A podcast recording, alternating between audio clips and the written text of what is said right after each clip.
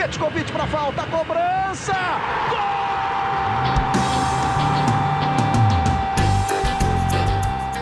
Está entrando no ar o podcast Sabe de quem?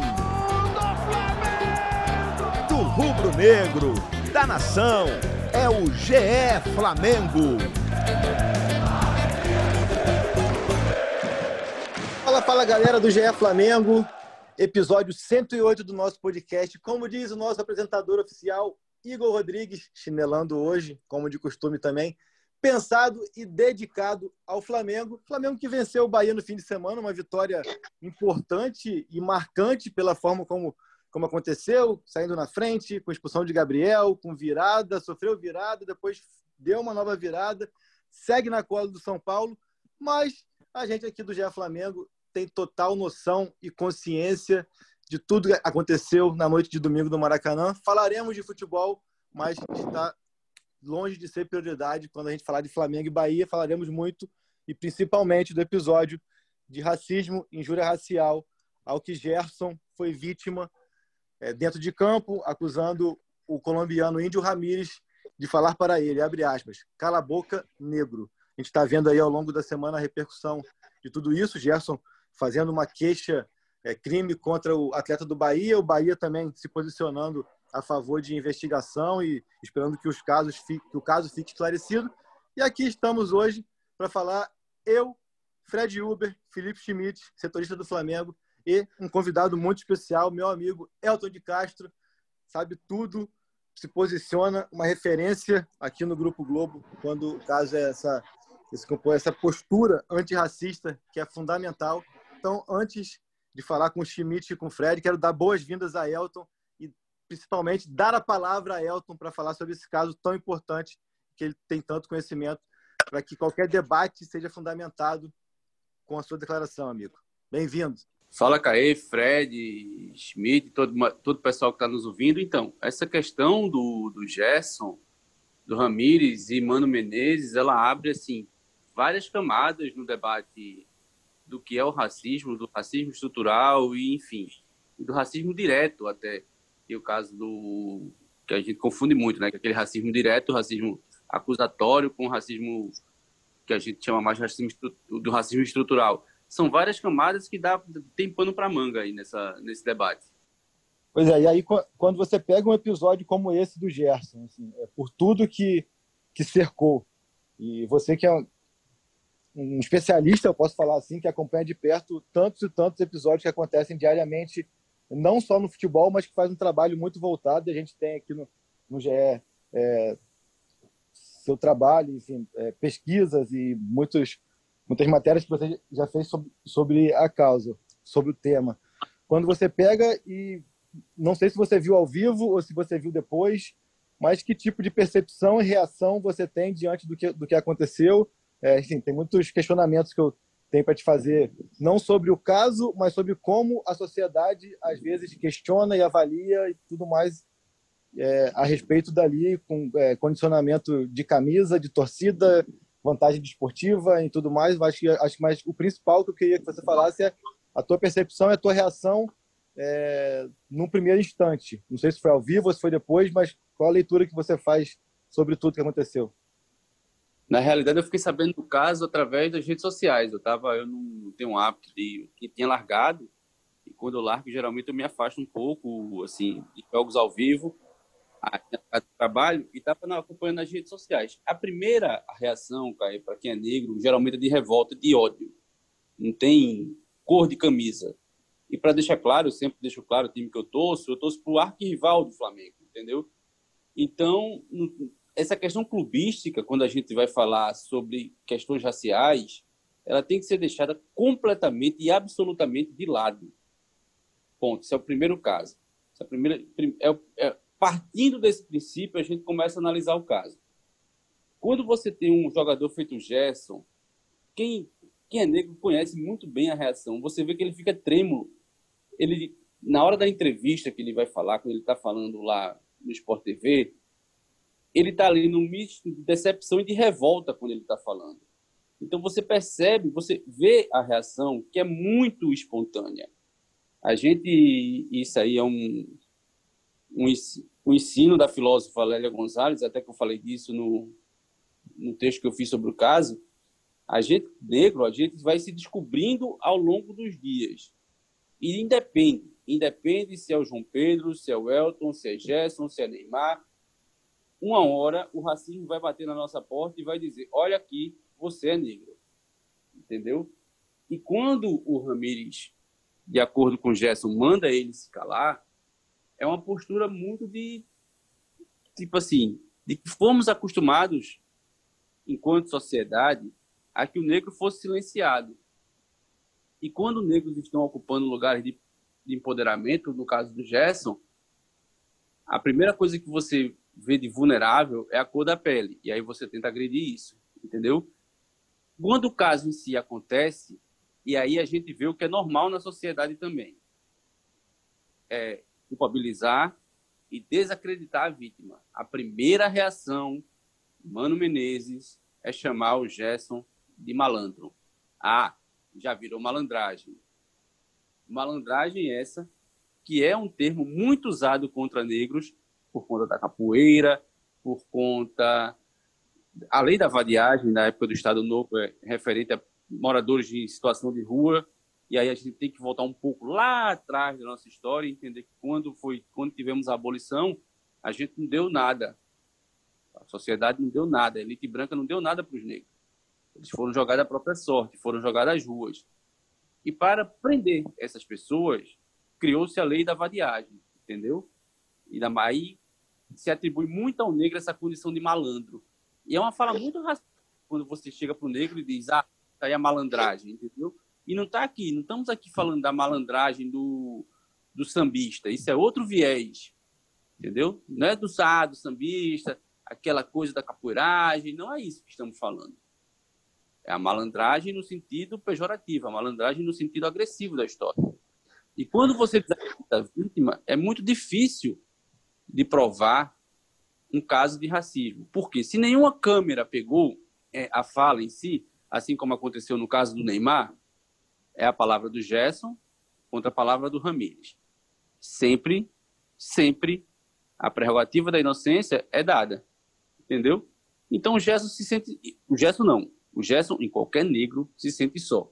E aí isso explica muito de por que, que não se denuncia? Por que, que os negros não se denunciam? Porque sofre dobrado, porque você sofre ouvindo, você sofre falando, você sofre depois que fala, porque você é desacreditado. Pois é, e aí assim, aproveitando até o que você falou sobre o Gerson, é, até para dar a fala ao Schmidt e ao Fred, é, que você fala muito, muito bem, muito claro da questão da reação, assim.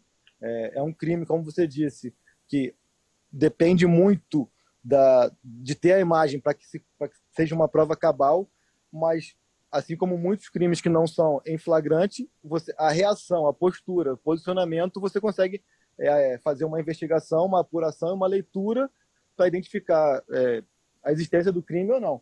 E o Gerson, a gente trabalha com o Gerson há um bom tempo, a gente é, conhece o Gerson já desde muito jovem, Fred já trabalhou com ele no Fluminense, eu trabalho no Flamengo desde o ano passado, o Schmidt também agora trabalha muito de perto.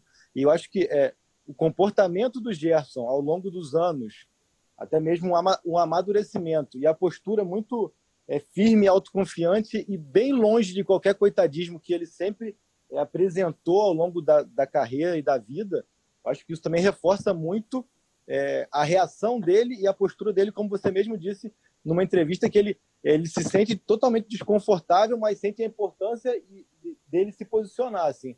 É, é, eu até te peço que me dê qualquer puxão de orelha caso eu use algum termo que não seja correto aqui, porque a gente acaba caindo em armadilhas da, é, da nossa linguagem do dia a dia. Eu, por exemplo, falei agora coitadismo, não que seja uma coisa é, relacionada a qualquer tipo de denúncia, mas pela uma postura que o Gerson tem como personalidade é, não como negro ou como jogador, mas como personalidade dele. Então, só para ficar claro o que eu quis dizer.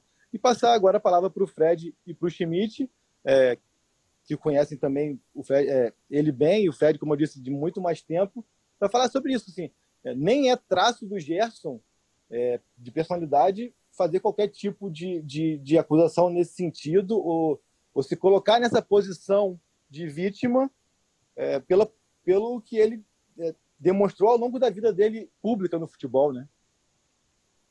Exatamente. É, obrigado aí, Elton, pela participação, para contribuir nesse, nesse tema aí. É, realmente, o Gerson, aquilo que a gente vê a confiança dele em campo, é, é acho que até aumenta né, a revolta, tanto até mais a. não só a questão do, do Ramires, o que o Ramires fez, como a postura do, do Mano Menezes, de, dessa questão da malandragem que o Elton falou bem. É, como se o Flamengo como se fosse um subterfúgio do, do Gerson e do Flamengo para tentar ter um jogador do Bahia expulso também, já que o Flamengo estava com um jogador a menos. É, tentar diminuir essa questão só por causa de uma questão esportiva que eu, eu, que eu vi que o Caí falou bastante também na, nas, nas, redes sociais, essa questão, colocar às vezes essa questão esportiva, a, competi a competição acima de uma questão tão mais importante quanto essa questão do, do racismo. É, realmente muito o Gerson é, nem foi perguntado, eu acho que é legal também de destacar na entrevista pós-jogo, ele não foi perguntado exatamente sobre isso, ele que fez questão, fosse tipo uma malandragem, como o Mano Menezes falou, é, já acabou o jogo ali, ele podia, ganhou o jogo, conseguiu virar, jogou, foi o melhor em campo, não precisava nem ter, se fosse uma, só uma malandragem dele, é, não precisava ter exposto e, e feito questão de falar isso na entrevista, se expor da jeito que foi, por isso que eu acho que aumentou ainda mais a revolta com com a postura do Mano Menezes do banco do, do Bahia. Aliás, o, acho que o, nem o Ramires nem o, o Mano Menezes merecem estar no Bahia, né? Porque um clube tão tem dado tá, ao longo dessas últimas semanas, últimos anos aí tanto tantos bons exemplos né, nesse tema. O Elton, prazer falar com você. Saudade, aliás, do amigo. Eu estava no Maracanã e uma coisa que me incomodou muito no momento, eh, a gente estava até um perto ali do banco de reservas, deu para ouvir na hora que o Gerson se dirige ao Mano e fala: ele me chamou de negro. E aí não dá para ouvir o que o Mano responde, e o Gerson rebate, né? Malandragem, né? Depois acabou ficando claro. Mas o que me incomodou ali naquele momento foi como o jogo come, começou tão rápido. É, o Gerson claramente, né?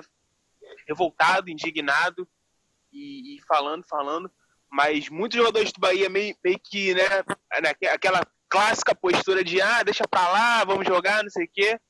É, os próprios jogadores do Flamengo, é, aí também tem um, uma coisa que eu queria pontuar, que o capitão do Flamengo era o Everton Ribeiro, e o Everton Ribeiro, no começo do ano, ele fez várias ações muito legais nessa causa antirracista, abriu as redes sociais dele para as pessoas falar, e, mas eu, eu, acho que eu senti falta um pouco de uma postura dos jogadores do Flamengo, os companheiros do Gerson, de meio comprar o barulho do Gerson. E o próprio Gerson é, jogou, jogou normalmente, jogou muito, participou do jogo. Eu queria que você falasse um pouquinho como, como que. Claro que não dá muito para entrar na, no, na cabeça do Gerson, mas você também tem. Como você vê ali essa postura do Gerson também de continuar jogando? Teve o exemplo daquele jogo do Paris Saint-Germain, né, que jogo foi paralisado completamente, os jogadores falaram que não ia jogar.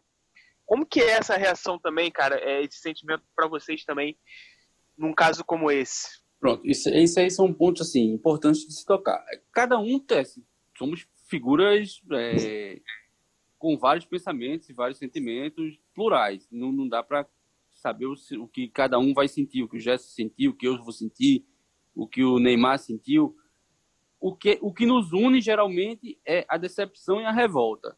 E aí você vai canalizar isso para algum lugar. O Gerson, felizmente, conseguiu canalizar isso, imagino eu, para ah, agora vou destruir com o jogo, entendeu? Agora vou jogar, mostrar aqui a revolta jogando bola.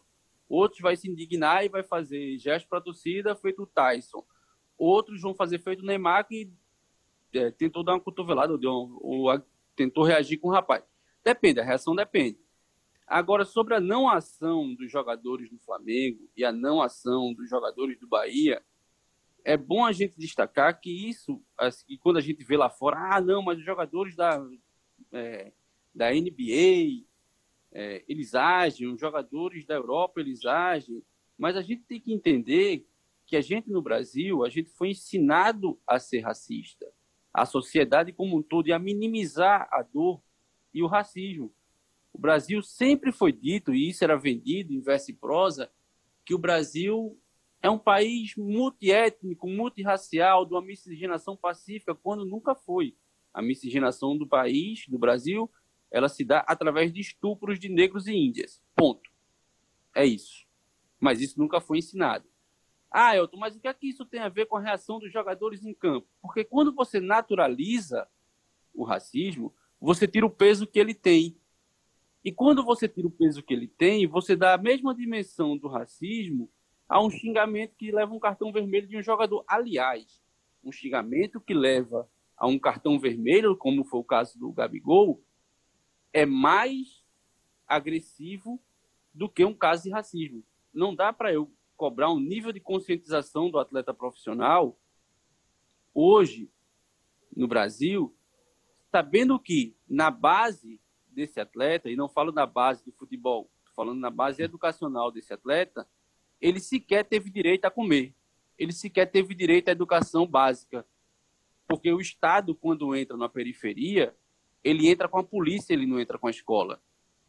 Então é preciso cobrar das instituições Flamengo, CBF, Bahia, Vasco, Corinthians, seja lá quem for, um processo de mais conscientização dos seus atletas, para quando isso aconteça, os atletas saibam se posicionar. E por que o atleta não se posiciona? Porque ele sabe que ele está só. Quem são os procuradores do STJD? Todos brancos. Como é que eu vou querer, como é que eu vou imaginar que eu vou ser julgado de uma forma justa numa questão racial se só brancos fazem a lei? Quem é que manda nos clubes? Quem são os presidentes dos clubes? Quem são os donos das empresas que me patrocinam, no caso dos jogadores? Então é muito difícil você remar contra a maré se você não tiver uma rede de apoio. É muito difícil. Por exemplo, no caso do PSG, foi fundamental a postura do Neymar e do Mbappé, porque se eles não compram a confusão ali, era muito possível que o jogo recomeçasse, porque a pressão sobre quem sofre o ato de racismo é muito grande. Ah, você vai perder seu emprego, ah, o clube vai ser punido, ah, a torcida vai ser jogada nas suas costas. E você já tem uma pressão absurda, porque você sabe que a corda vai arrebentar do seu lado. Então, antes da gente cobrar a posição dos atletas, principalmente dos negros, a gente tem que cobrar a posição do racista. Porque quem entende de racismo é o racista. Entendeu?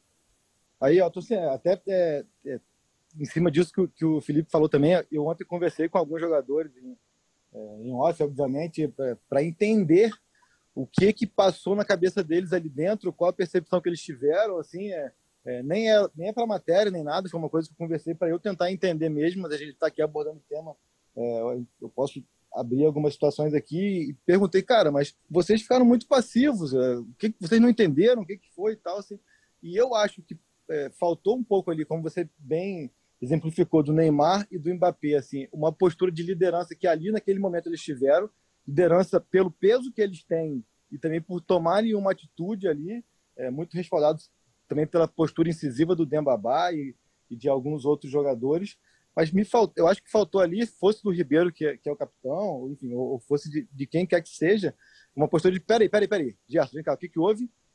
Explica pra gente. Ah, foi isso, isso, isso. Ah, meu irmão, então a gente vai ter uma postura aqui ou não? todo mundo ficou meio ali, parecia que sem entender, ou olhando, e o Gerson muito exposto e tudo mais, porque a revolta ficou clara e evidente Sim.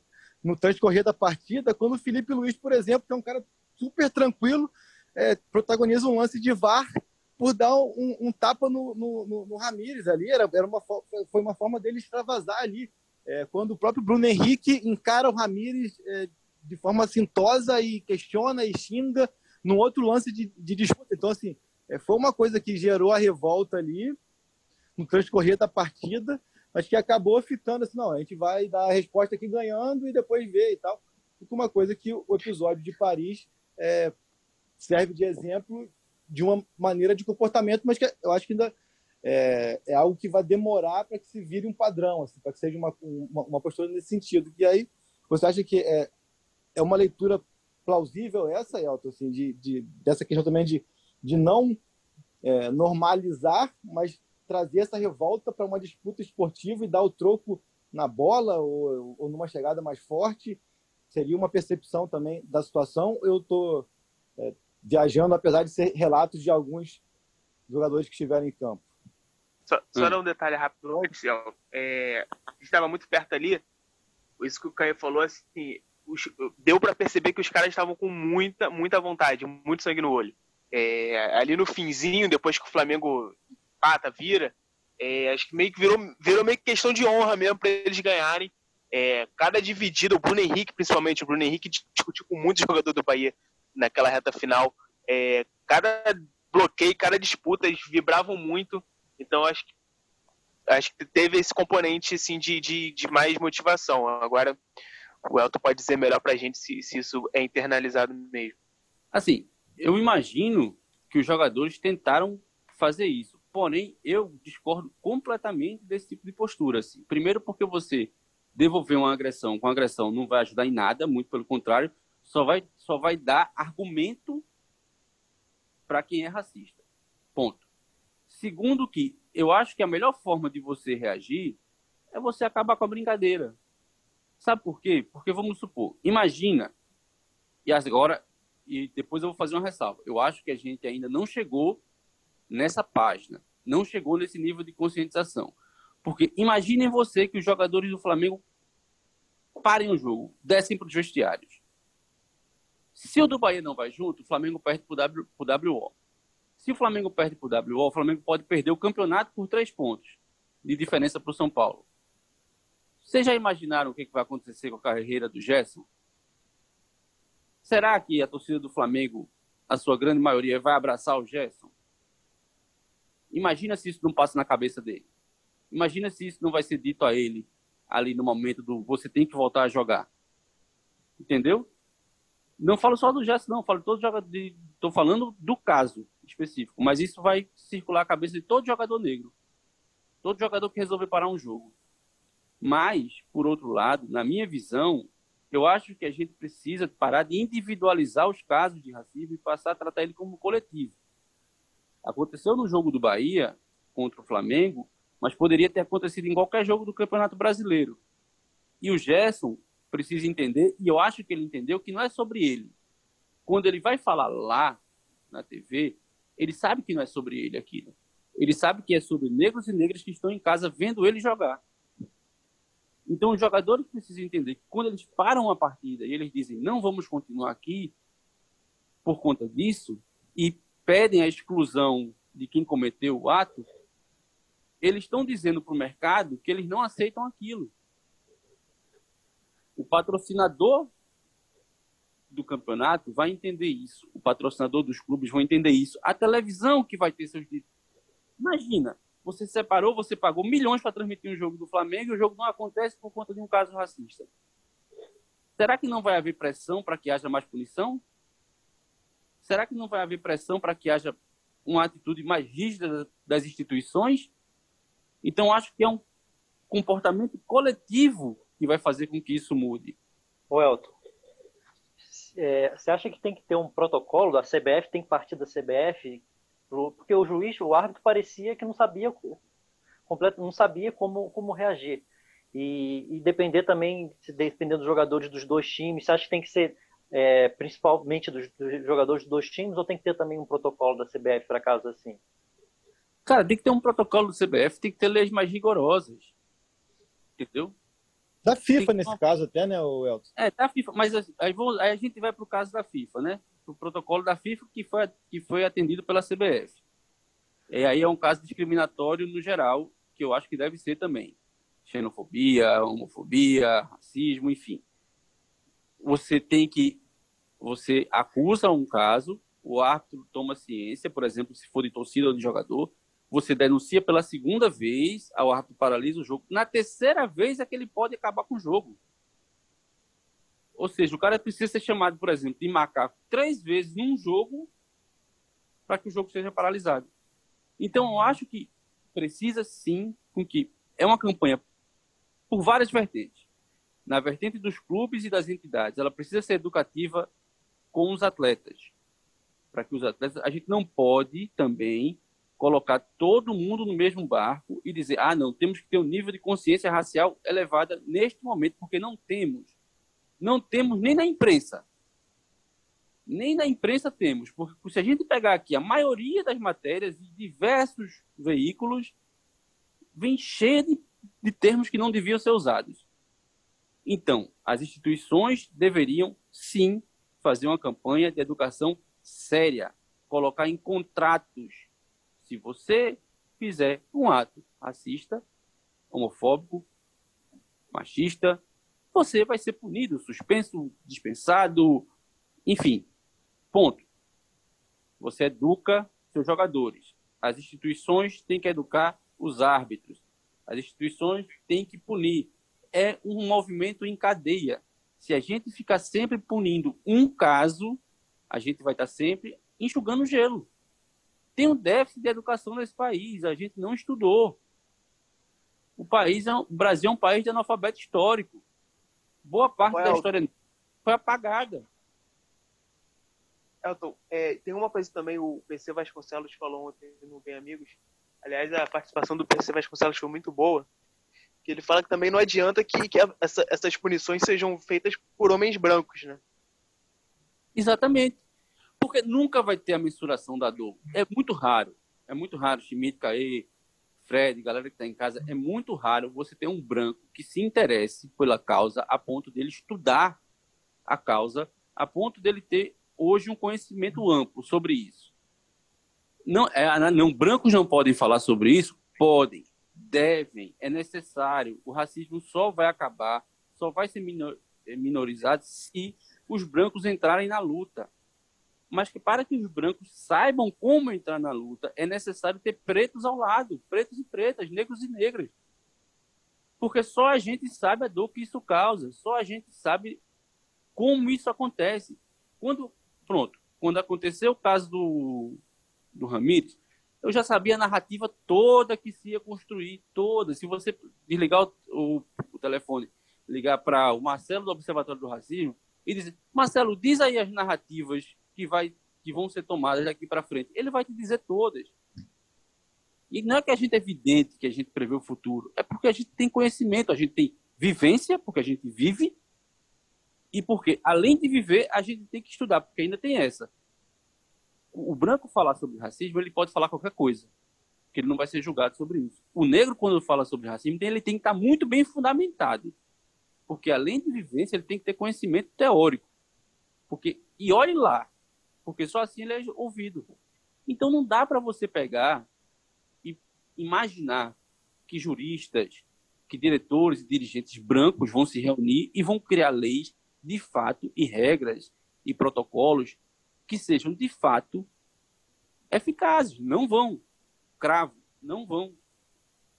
E Elton, é, até ampliando um pouco o debate, é, é, deixar para o Schmidt e para o Fred, caso queiram também a, abrir um pouco para algum questionamento, até para que a gente possa educar antes de voltarmos para o caso Gerson para concluir o episódio. É, eu queria que você falasse muito, explicasse até essa questão da, das expressões, dos termos, o que, o que, que hoje é correto, o que, que hoje é incorreto. É, o correto hoje é falar combate ao racismo ou é uma postura antirracista, e aí eu quero me posicionar de que eu acho que. É, acho não, tenho certeza de que essa questão do antirracismo é, é, tem que ser uma causa de todos, independente é, de raça.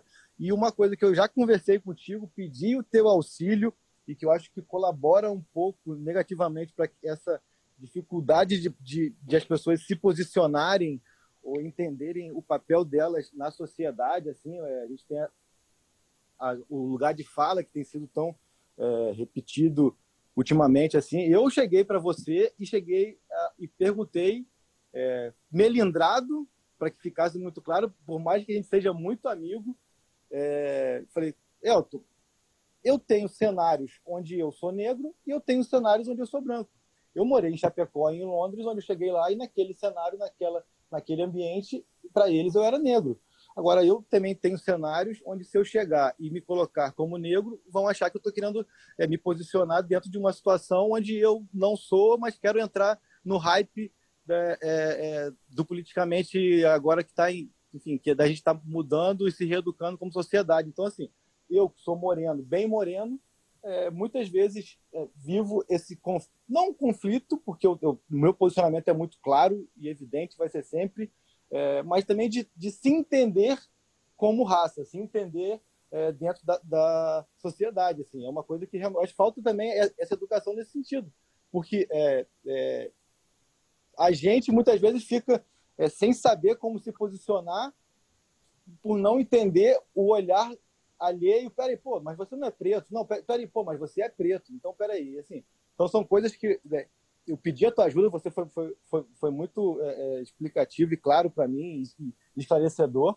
É, eu me vejo como negro, é, pelo, pelo, não somente pelo meu tom de pele, mas meu avô é, é, era negro e é a pessoa que eu mais amei na minha vida, assim, que mais me, me trouxe ensinamentos e tudo, e, e, a minha raiz, a minha origem, assim, mas esse posicionamento como, ah, eu sou negro, eu sou moreno, moreno não é nem uma raça, né? É, é bom também explicar é, isso. Moreno é termo racista. É, pois, pois, é, então, assim, a raça... Então, assim, a gente fica muitas vezes é, é sem entender...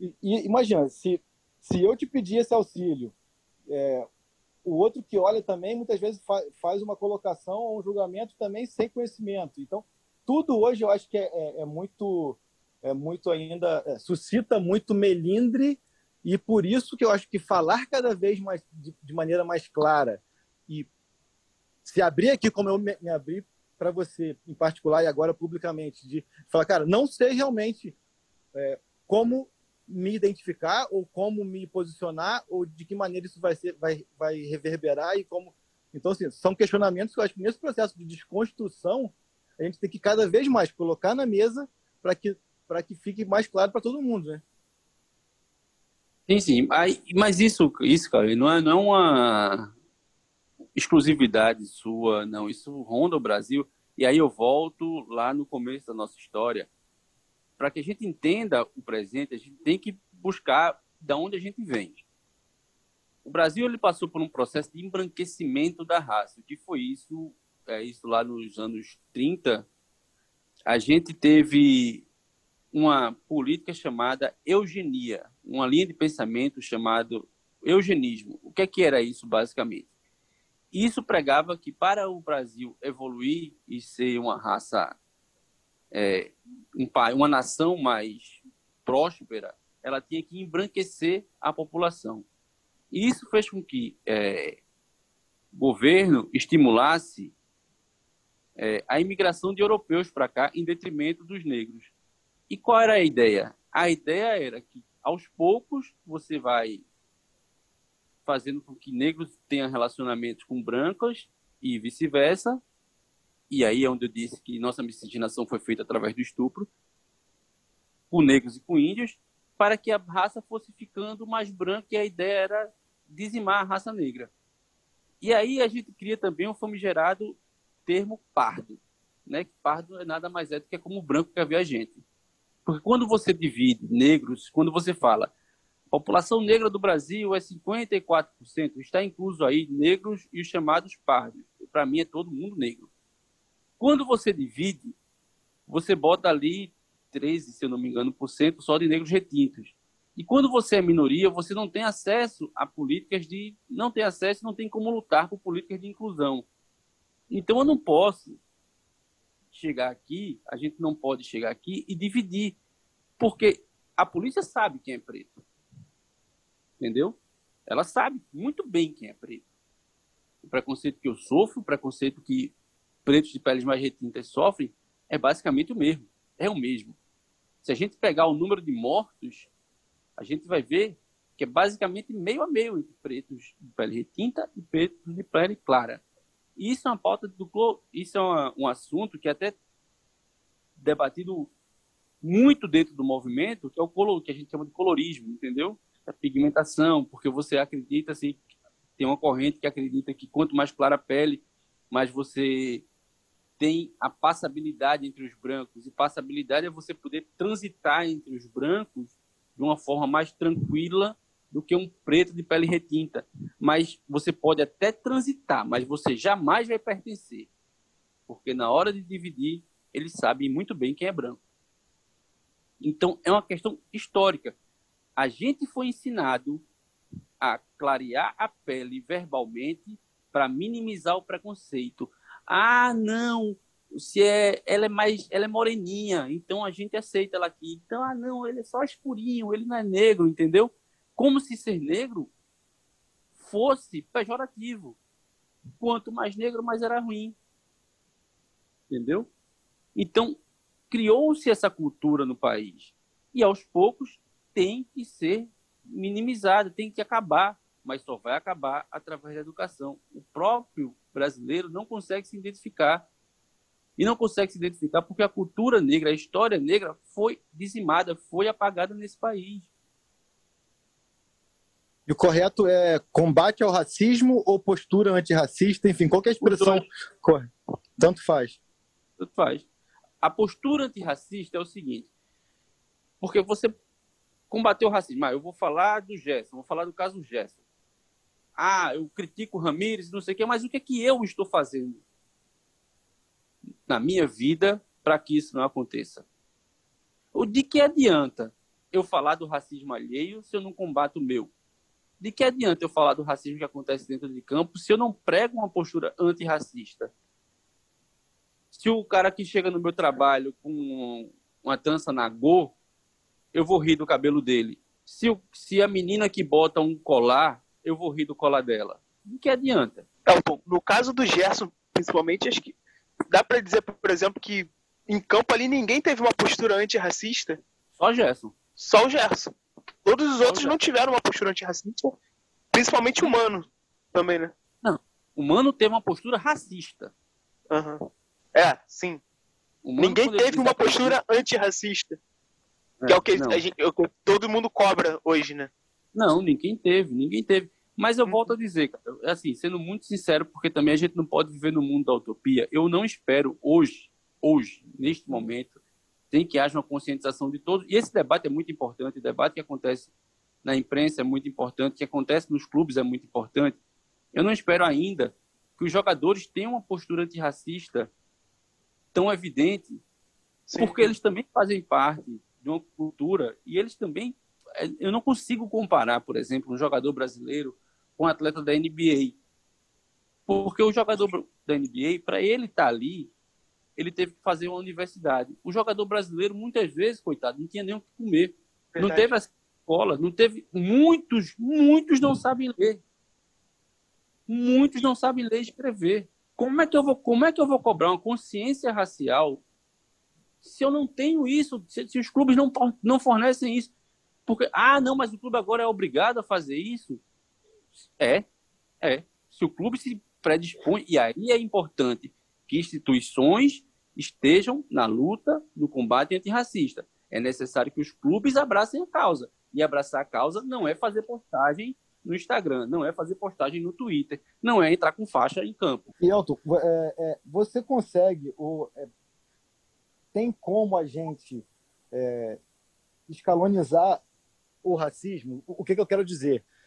O que acontece com o, o, o, o Ramires, por ser no calor do jogo, é, por ser pela maneira que foi, é menor do que o que o Mano fez, que já parece uma situação muito mais consciente e, e ali de espezinhar e de buscar um, um, benefício esportivo e de seguir espezinhando e depois ainda falar do Dani Alves, assim.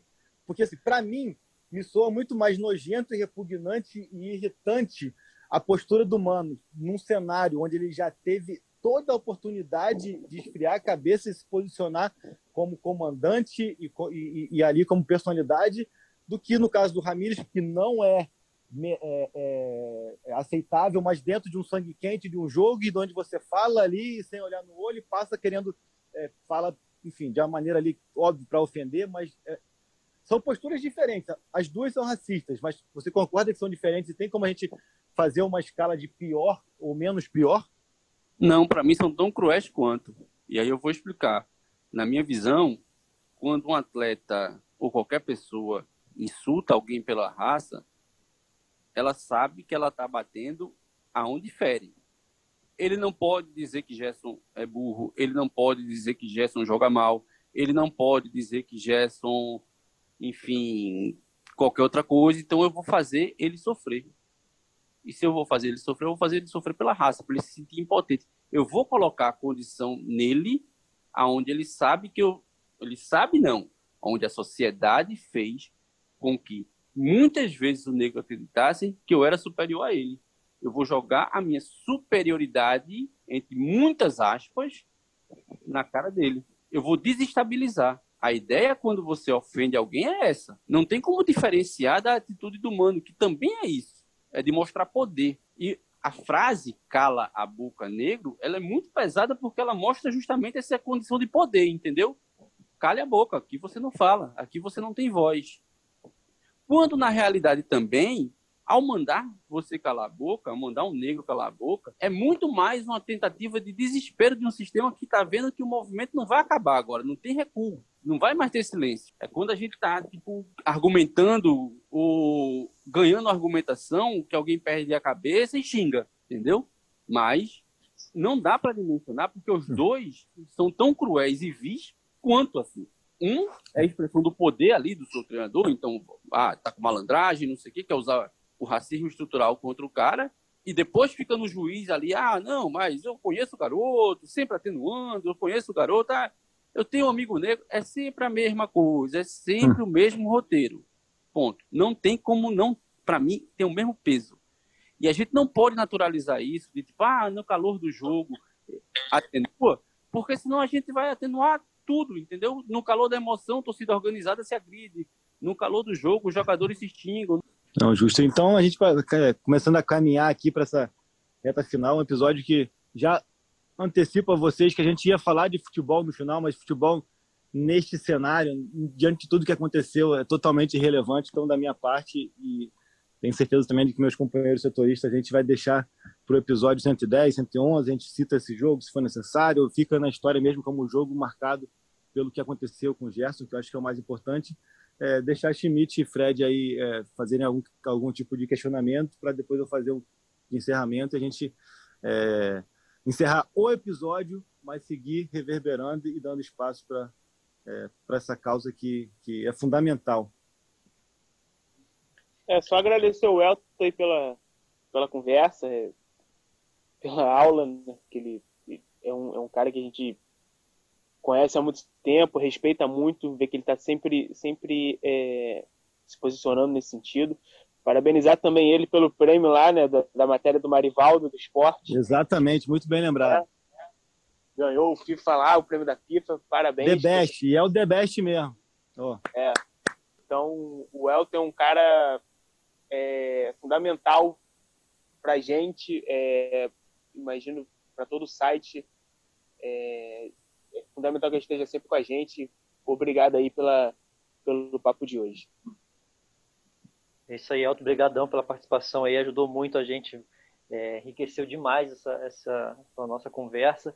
E, bom, agora, até falando um pouquinho aqui da, do, do acontecimento de hoje, né, pessoal que vai escutar, Gerson já, já chegou na delegacia, é, eu acho legal a gente, para depor, e vai ser muito legal a gente acompanhar também muito em cima, não deixar passar esse assunto, ver como, como vai ser o depoimento do Ramires, do, do árbitro, do Mano, a gente ficar bastante em cima disso e que, agora dando uma passadinha no jogo, acho que foi o jogo mais, mais emblemático do Flamengo no ano, foi é, a vitória mais importante do ano e que seja também uma vitória importante para o Gerson e para a causa também, que esse jogo também tem esse, esse sabor de vitória, em, não só esportivamente. Eu já agradecer ao Schmidt pelas palavras, velho. Você é uma amiga recíproca é muito verdadeira, Fred, Cara, e eu queria destacar uma coisa aqui que a gente não, não tocou no assunto, mas é importante que se diga que a postura do Bahia até agora, ela está bem correta. Embora, e assim, bem correta no sentido dele jogou muito real, principalmente o presidente do Bahia, ele disse, ó, eu não demiti o Mano por conta do racismo, eu não sabia disso, por conta da postura dele, mas não quer dizer que o Bahia concorda com isso. Ele poderia muito bem ter surfado nessa onda e ter pegado a hype de, ah, não, foi a postura do Mano e a gente manteve uma, uma postura antirracista. E o Bahia afastou o Ramires para que se apurasse. Isso é importante que os clubes façam, entendeu? E na nota que o Bahia solta, ele diz que é preponderante a posição da vítima, no caso do Gerson. Isso é fundamental, que a fala da vítima seja sempre sempre, sempre respeitada. Para que os atletas se posicionem mais, para que os atletas ajam, para que os atletas consigam fazer no Brasil o que já faz lá fora, é necessário que as instituições, independentemente do resultado esportivo, independentemente do que acontece em campo, independentemente da cor da camisa, elas abracem a causa. Nós estamos aqui falando de, é, é, de um clube, de uma cidade, de um estado, e eu posso falar bem tranquilamente, porque tem uma relação muito próxima com a Bahia, com Salvador, que tem muita consciência da, de sua importância nessa luta, nessa causa. É a cidade, o Elton pode me corrigir, mas eu já escutei muito isso nas muitas e muitas vezes em Salvador, o maior percentual de população negra no país. É uma cidade onde a cultura afro e, e enfim, tudo que envolve é tratada com muito orgulho e tem muito espaço e, enfim, então, nesse sentido, essa consciência social e da importância não só é, para o seu povo, mas também é, dentro do cenário brasileiro, do Bahia e da Bahia, é uma coisa muito importante que torna esse episódio, eu acho, ainda mais emblemático.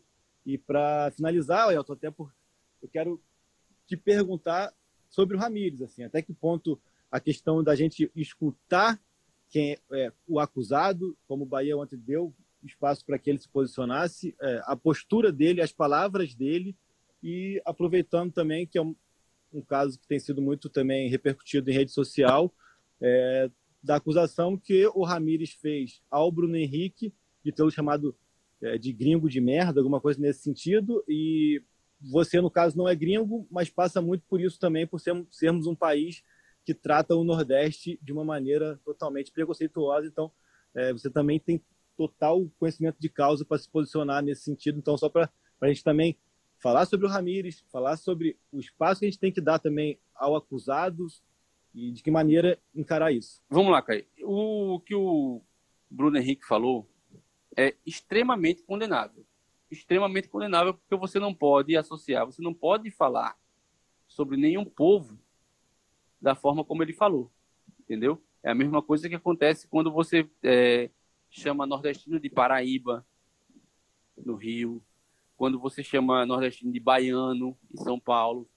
Então, isso é uma atitude extremamente condenável. Extremamente condenável. E tanto o Ramires quanto o Bruno Henrique precisam responder sobre seus crimes. Xenofobia também é crime. Racismo é crime. E a gente precisa parar de passar a mão na cabeça. E aí sim, é necessário que a torcida do Flamengo, tal qual a torcida do Bahia, entenda isso. Ah, não, você vai pegar e você vai execrar os dois jogadores, você vai botar num paredão os dois jogadores, não. Mas é necessário que os dois sejam punidos pelos seus atos. Não dá para a gente cobrar punição do Ramires e dizer que o Bruno Henrique estava de cabeça quente. Tanto o Bruno Henrique quanto o Ramires, eles precisam aprender que eles não podem falar isso dentro de campo. E não é porque eles falaram só, não. É porque eles servem como educação e referência para muitas pessoas. E eu volto a dizer sobre a educação do atleta. Se eles não forem educados, ah, eu, mas são marmanjos, são pessoas muito velhas, já deviam ter, mas não tiveram. Eu não sei o Ramires, eu não conheço a realidade do país dele. Mas eu tenho certeza que o Bruno Henrique não teve, porque eu conheço a história dele entendeu? Então você tem que dar a educação, mas também tem que dar a punição. Elton, Maravilha, Elton. Rapidinho, deixa eu só incluir um, só uma, mais uma dúvida, uma curiosidade que eu queria perguntar para o Elton sobre esse, esse lance do, de a gente usar o gringo. Acho até como um, um exercício de, de autoanálise. Que provavelmente a gente, a gente escreve gringo em matéria, até como é, para se relacionar, para como substituto da palavra estrangeiro. Você acha que a gente tem que fazer esse, esse exercício de, de medir o quão, o quão pejorativo é cada, é cada, é cada termo ou tem que colocar tudo, tudo, no, tudo junto? Cara, acho que a gente tem que analisar o quão pejorativo é cada termo, entendeu? O quão pejorativo é cada termo. Eu lhe confesso que sobre o termo gringo, eu não tenho um estudo a, a, aprofundado disso. Todos os estrangeiros que eu conheço, todos, eu faço capoeira, então já aqui falando para vocês da onde eu conversei com as pessoas, eu jogo capoeira, eu já joguei capoeira fora do país algumas vezes, enfim. Ninguém nunca me relatou um desconforto com a palavra, com a palavra em si. Mas uhum. quando você diz naquela entonação, quando você diz na entonação do você não é daqui, ela é ofensiva. Uhum. Porque quando você diz no meio da discussão, você não está dizendo, ah, ó, oh, pega ali aquela camisa com gringo, traz aqui, não é isso. Você está dizendo, você não é daqui. Não fala aonde você não pode falar. Principalmente assim como... quando você atribui. Sai daqui, gringo de merda. Pelo amor de Deus, né?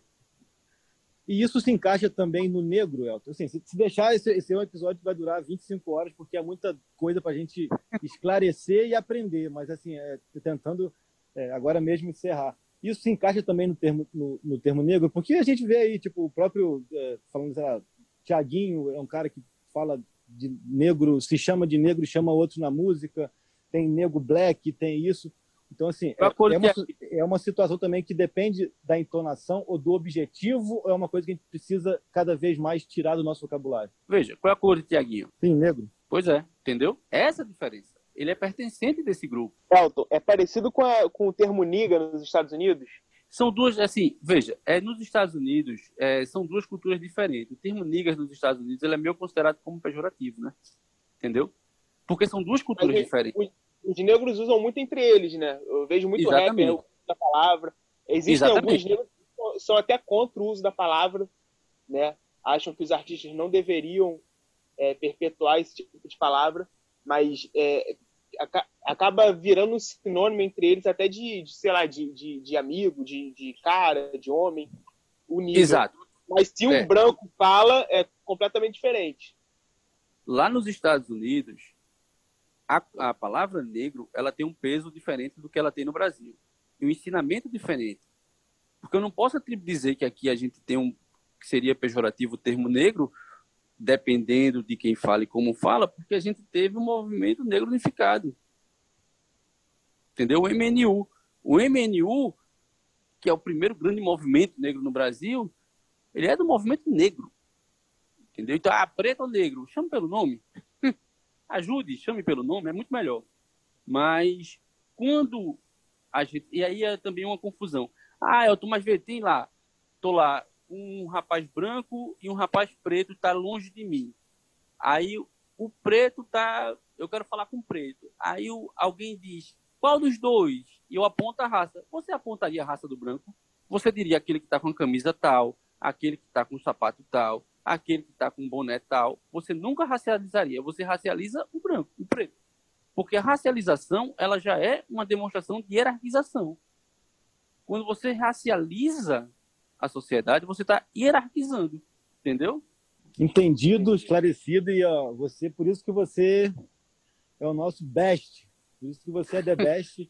É, obrigado pelo espaço, obrigado aí pela, pelo seu tempo, pelo, por tanta coisa que você aportou aqui de, de, de, de conhecimento mesmo, que eu acho que é muito importante. É, obrigado aí, Felipe, Fred. A gente segue falando aí a partir da próxima semana sobre, sobre futebol. A gente espera que assim seja, mas é um episódio que precisava que fosse assim e precisa que seja assim no nosso dia a dia. Acho que aí é até um depoimento particular, acho que a gente tem que ter cada vez mais a consciência de que, se não todos nós, muitos de nós somos sim racistas, e, e o ser racista não é só você ofender de propósito, ou você querer é, te, é, diminuir, como a gente viu no episódio de domingo. No nosso dia a dia, nós temos muitos comportamentos e pensamentos racistas e cabe a nós é, perceber isso para que seja cada vez menor esse racismo estrutural e a gente consiga mudar a sociedade. Eu tenho um filho para nascer agora no início de 2021 e a gente começar pela gente essa mudança de pensamento e essa mudança de, de, de compreensão, eu acho que é, é fundamental para que a gente consiga que daqui a quando Benjamin daqui a 37 anos que é a minha idade hoje estiver fazendo podcast lá na frente, ele não precise é, ser tão educativo como a gente foi, como o Elton foi nesse momento. É isso, obrigado a todos, grande abraço e tamo junto.